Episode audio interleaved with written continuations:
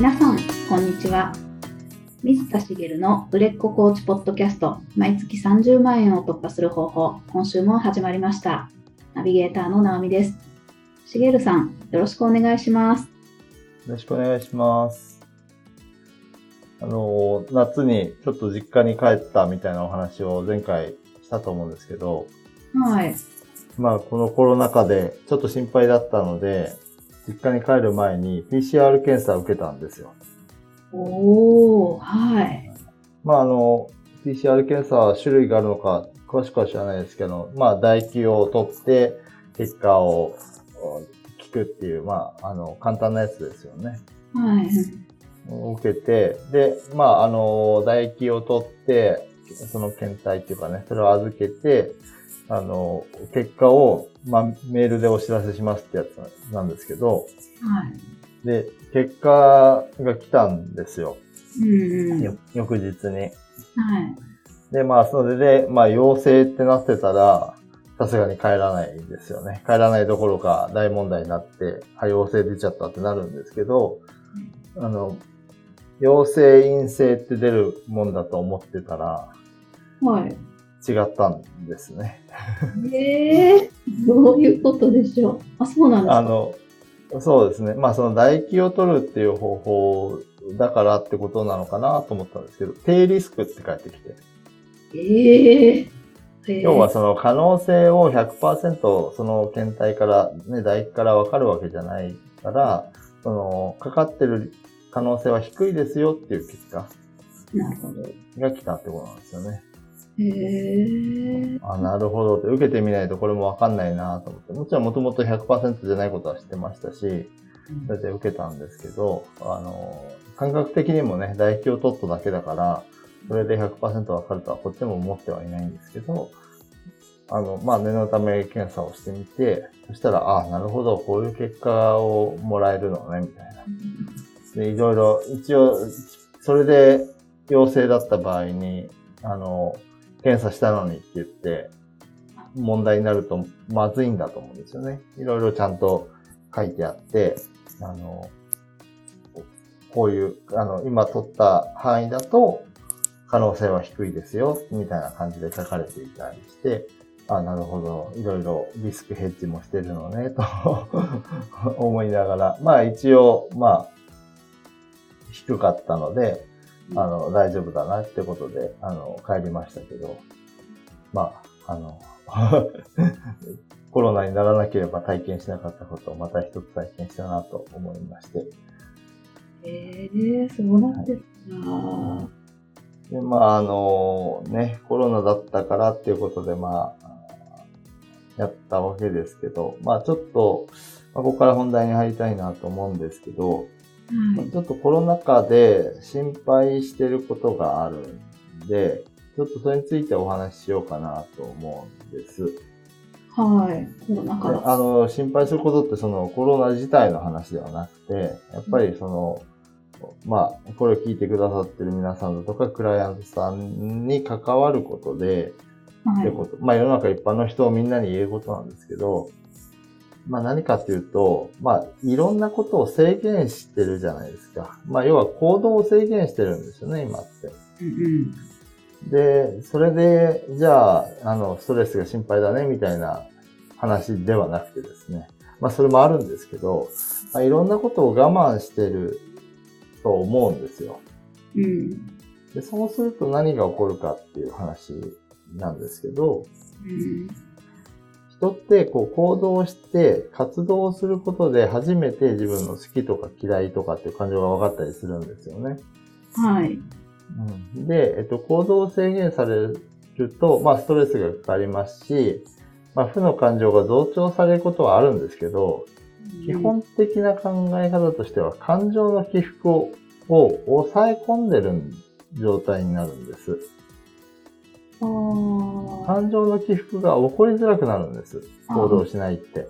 はい。うん。例えばずっと家でぼーっと過ごして、な家から出ないで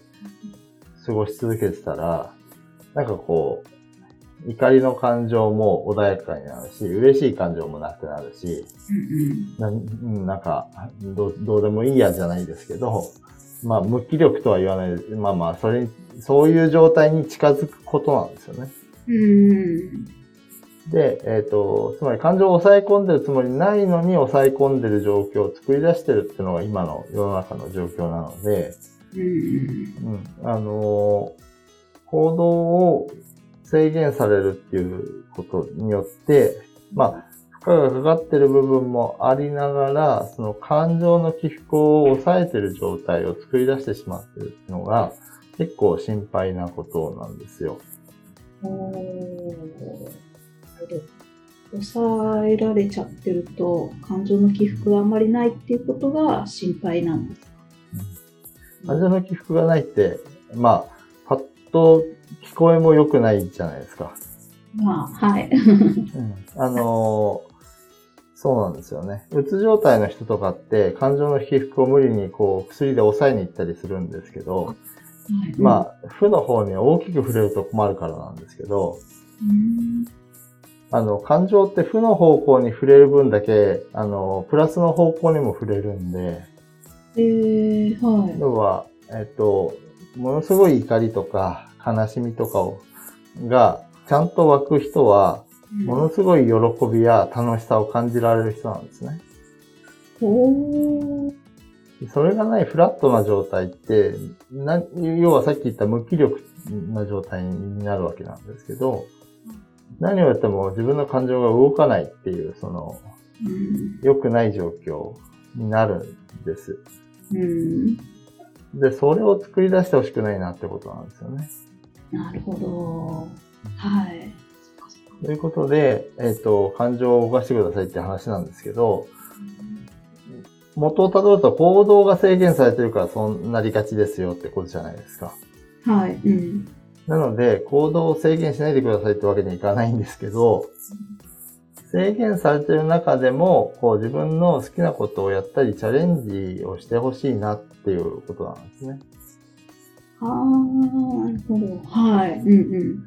で、以前私がお話したことある話をもう一度すると、まあ、あの、私はもともとアウトドアが好きでて、ここでもう前回も話したし、もう何百回と言ってる気がするんですけど、あの、だけど今全然やってないみたいな。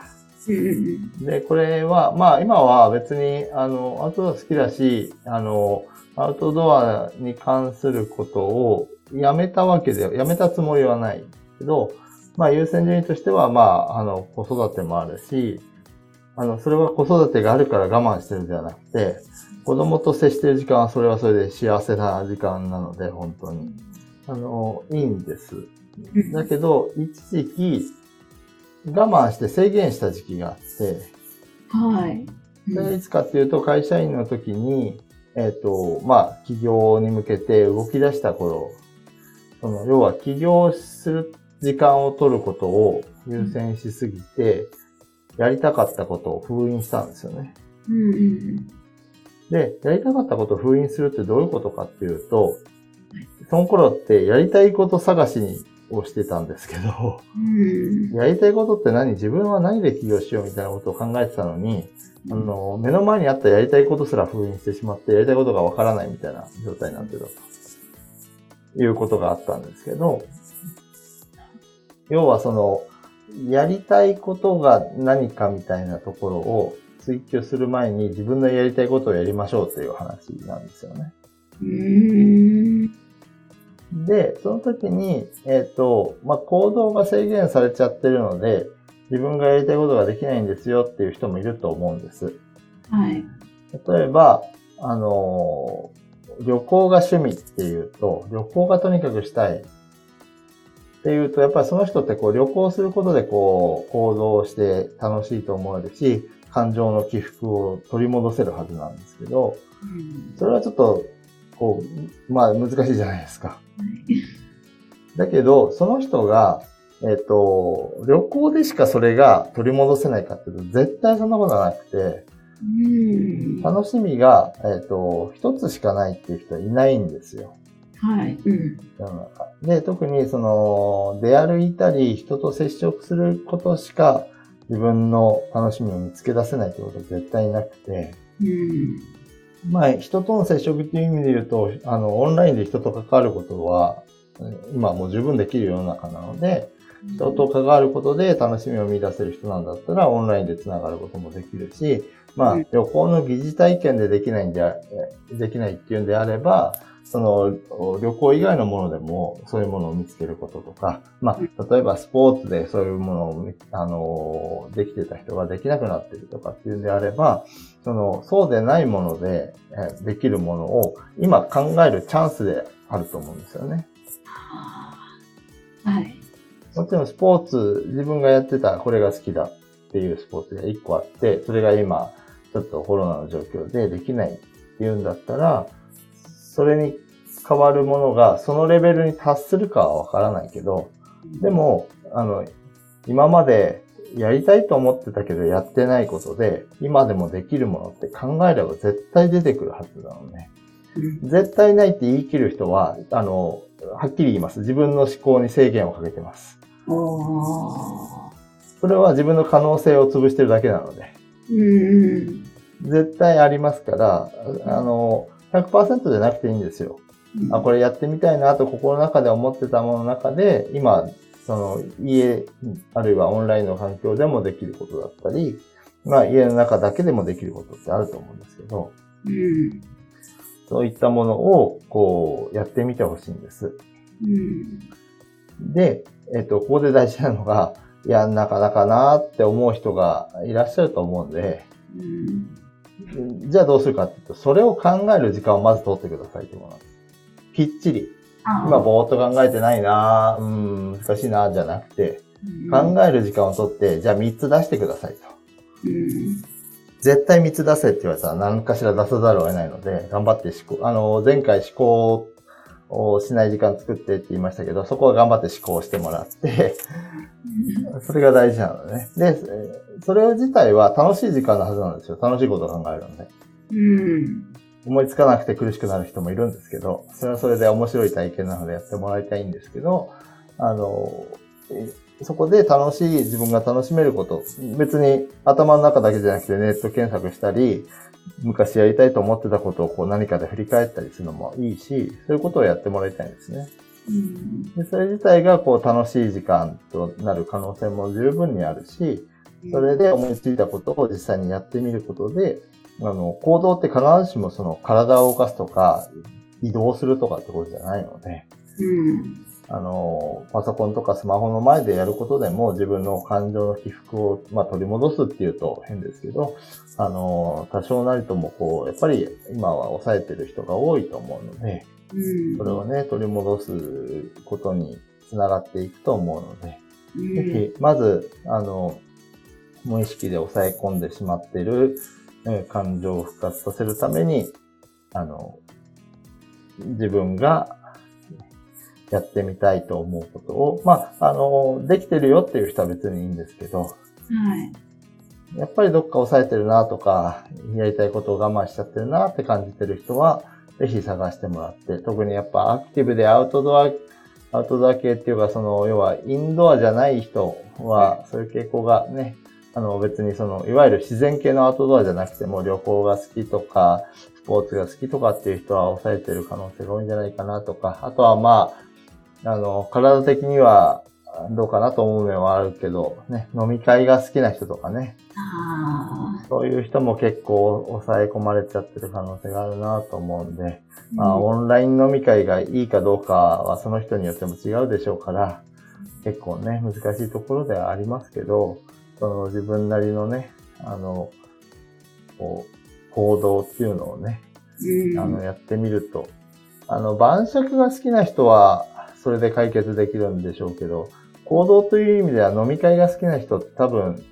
一人で飲んでるので、全く解消される人はいないと思うんですよね。うん、飲み会って多分その場が必要だと思うので、はい。だからそういう人は、その、それに変わるもの、オンライン飲み会でそれを達成できる人はそれでいいし、そうじゃないんであれば、飲み会ではないもので何かを探すとかね。うん。でそこにお酒を加えるとさらにいいっていう人がいれば、それは、あの、そこに組み合わせたっていうわけですよ。はい。うんうんうん とかっていうこともできるので、何かそういう自分が楽しいと思える時間を、こう、作作り出す、意図的にこれもね、作り出すってことがね、必要かなと思うし、あの、こういったご時世なので、クライアントさんなんかもね、あの、そういうのにチャレンジしてもらったらいいんじゃないかなと思うので、うん、これも前回の話じゃないですけど、あの、ちょっと視点を変えたところからクライアントさんに刺激をね、与えるというか、刺激を味わってもらうっていう意味では、こういうのを一個やってみてもね、あの、一回のセッションを使うのはどうかわかんないですけど、一回使ってもいいと思うんですよね。うん。じゃあ、今からできる、その、自分がやりたいことを探すセッション。うんうん、それを引き出すのはコーチだったらできると思うので、あの、そういうのもありかなと思うので、ちょっとね、あの、行き詰まっちゃってるクライアントさんとか、コロナ禍でしんどいクライアントさんなんかには、あの、今焦って何かを頑張るっていうのも悪くはないけど、うん、まあ、ちょっとその、行き詰まるっていう感覚があるんだったら切り替えるのにはいいかなと思うので、うん、そういうのもちょっと試してもらったらいいんじゃないかなと思うし、あの、ご自身もね、何かやってもらえたらいいと思うんですよね。うん、ということで、自分自身の話になるんですけど、はい、あの、前回、あの、ね、あの、脳を休ませてくださいってお話をしたときに、マインドフルネスとか瞑想とかってお話しして、まあ一時期やってたけどもやってないなと思って、まあ私自身もその完璧に習得したとかではないので、なんかちょっとまたやってみたいなと思ってはいたんですよね。はいはい。まあなんかオンラインでもいっぱいやれることがありそうなので、うんうん、ちょっと実は、あの、やってみようと今思ってるところです。おー、いいですね。新しい。はい。ね、あの、人に言ってばっかのチャンネルじゃなくて自分もやりますよっていうところでね、一つや、やろうと思ったので、私もちょっと、まあ、マインドフルネスかなになるのかな、うん、なんか、あの、まあ、オンラインの、そういうところに参加するのか、あの、体験をするのかわかんないですけど、ちょっと調べたいなと今思ってるところです。はい、一緒に何か頑張れるものがあったら、頑張れるって言うと変ですけどね。頑張ることではないので、まあ何か自分がやりたいことを見つけて、やる時間を作りましょうという感じです。うん、いいですね。なんか、眠ってる楽しいことが見つかったら多分結構嬉しいですね、きっと。うん、それだけでもね、十分こう感情が動くので、まあやってみたいって思うだけでね、うん、一つ変化になるので、あの、ぜひ、あの、それだけでもまず、や、あの、ね、眠ってるものを掘り起こして、えー、もらうだけでもいいので、やってみてもらうといいと思います。はい。ありがとうございます。ありがとうございます。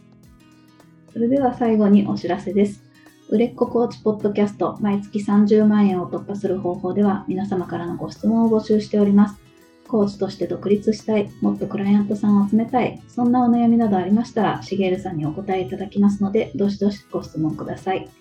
ポッドキャストの詳細ボタンを押しますと質問フォームが出てきますので、そちらからご質問をいただければと思います。それでは今週はここまでとなります。また来週お会いしましょう。しげるさん、ありがとうございました。ありがとうございました。